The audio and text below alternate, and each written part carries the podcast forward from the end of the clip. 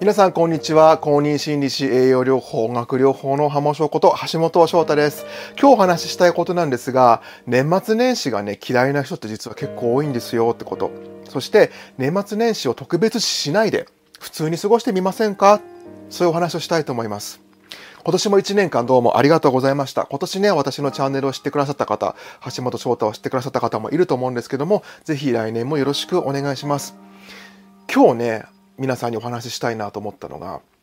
実は年末年始が嫌いな人って結構多いんですよ。まあ単純にね、休みがあるから嬉しいって人もいるかもしれないけど、年末年始って逆にね、こう、家族の問題とか、自分の孤独感とかがすごく強く出る時期でもあるわけです。つまり、まあなんとなく SNS なんか見てもさ、こう友達が帰省したり、こう家族と楽しそうに過ごしてたりとか、あるいはこう、ね、他の友達同士が集まってこう年末年始を過ごしているみたいなのを入ってを見てみたりすると、なんかそれができない自分っていうのは孤独だし、なんかこう、ダメなんじゃないかみたいな気持ちが湧きやすかったりもするし、家族って言ってもさ、会いたくない家族に会いに行かなきゃいけない人もいるわけじゃないですか。ね。あるいはまあこのコロナ禍の状況で会いたい人に会えないって場合もあるし、今、すごくこう、いろんな複雑な状況にあるわけですよね。いろんな、皆さん、いろんな立場があるわけで、その複雑な状況を年末年始で強く感じてしまう時期なんですよ、どうしても。なんでかっていうと、なんとなく世間が、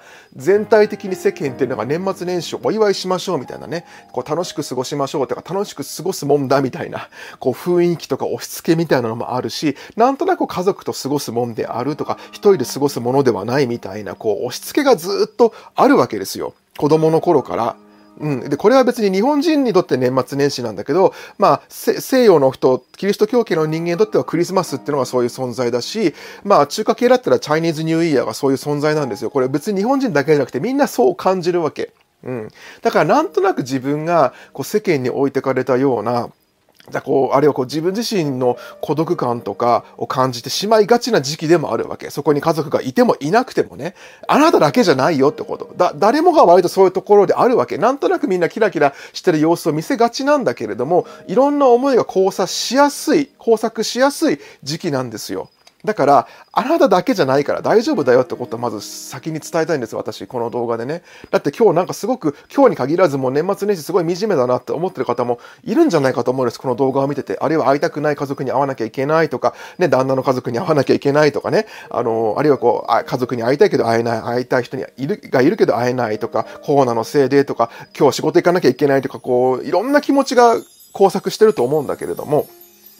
割とみんなそういうところがあるんです。うん、だから、あなただけじゃないよってこと。なんとなく年末年始のお祝いムードに巻き込まれてみんな言えないだけで、で、そんなこと言ってしまったらなんかそれを自覚したみたいで惨めな気持ちになっちゃうからみんな言ってないだけで、結構ね、一末の寂しさを感じてる人たちっての多いんですよ。で、そういう人間関係だけじゃなくて、今年はなんか何もできなかったなとか、来年仕事に追われてどうなっちゃうんだろうかなんていうふうに、不安に飲み込まれそうになったり、こう来年を考えると絶望してみたり、なんかこうそういうこう、いろんなネガティブな気持ちに襲われる時期でもあるんです、実は年末年始って。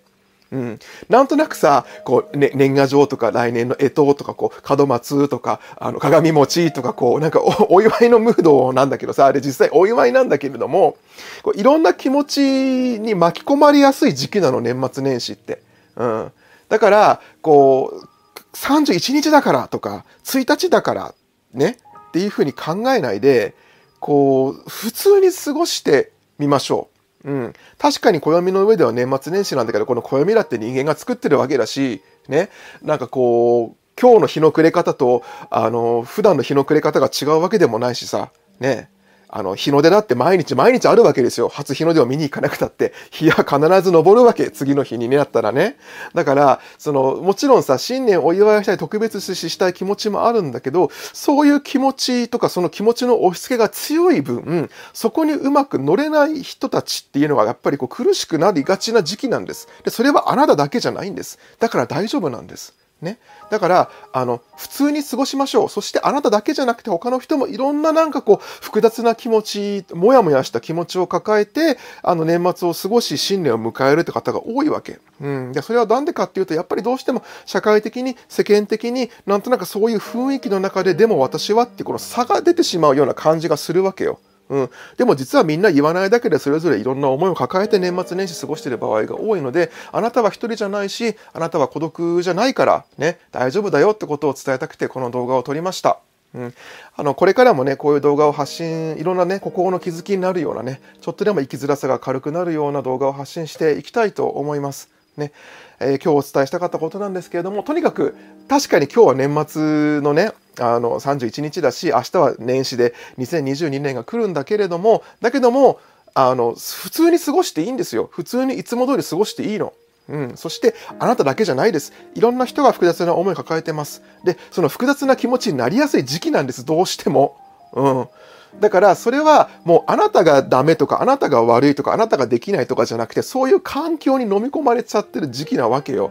でその環境の排除っていうのは別にできないししなくていいからあの自分を追い込むようなあの考え方をやめてただ普通に淡々と過ごすでいいじゃないですか。あのさっきも言ったけど、普通に日が沈んで、普通に日は昇るんだから、毎日毎日ね。特別なものにしてるのは私たち人間なわけだから。だから、あの、そこに自分から巻き込まれに行かなくてもいいですよってこと。うん。あなたが、あなただけが孤独なわけじゃないし、あなただけが辛いわけじゃないし、ね。あの、一見幸せそうに見えるような人でも、その心の中ではどんなものを抱えているかわからないから。だからこそ自分自身は今日も淡々と過ごそうとね、その気持ちで淡々と過ごせればいいんです。特別視するあまり自分を苦しめてしまうのは一番本末転倒ですね。特別視するあまり、こう特別なものだってね、決めてさ、だからこう、新年の抱負立てなきゃいけないとか、なんか年末は一番あのエネルギーが高い時だから、だから特別なことしなきゃいけない、瞑想しなきゃいけないとか、この時に一人で過ごして私はなんでダメなんだとか、こういろんなこうさ、あの、特別にしようとするからこう、苦しくなっちゃうわけ。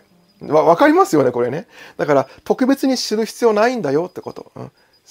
自分自身をただ、もう、あの、淡々とね、うん、年末年始こんなこと自分感じてるなって。でもちゃんと普通に明日また日が昇るし、次の日も日が昇るし、普通に日は沈んでいくし、ね。だからそんなそこに、ま、そんなに巻き込まれなくてもいいんだよって、うん、っていうふうに自分に言ってあげてください。ね。特別視しないで普通に過ごしてみましょう。それでいいんです。ね。そして、あの、そんな揺らいじゃう気持ちもそれもあなたの一部だし、あなただけじゃなくて多くの人がそんな気持ちになってるってこと。うんだからそこでなんか自分は惨めだなとかダメだなとかどうしてこうなんだろうなんていうふうに自分を責めるんじゃなくていつも通り淡々と過ごしてみましょうよ。ね。そうしましょう。うん、はい。今日はそれをお伝えしたくてこの動画を撮りました。ではまた来年動画でお会いしましょうね。橋本翔太でした。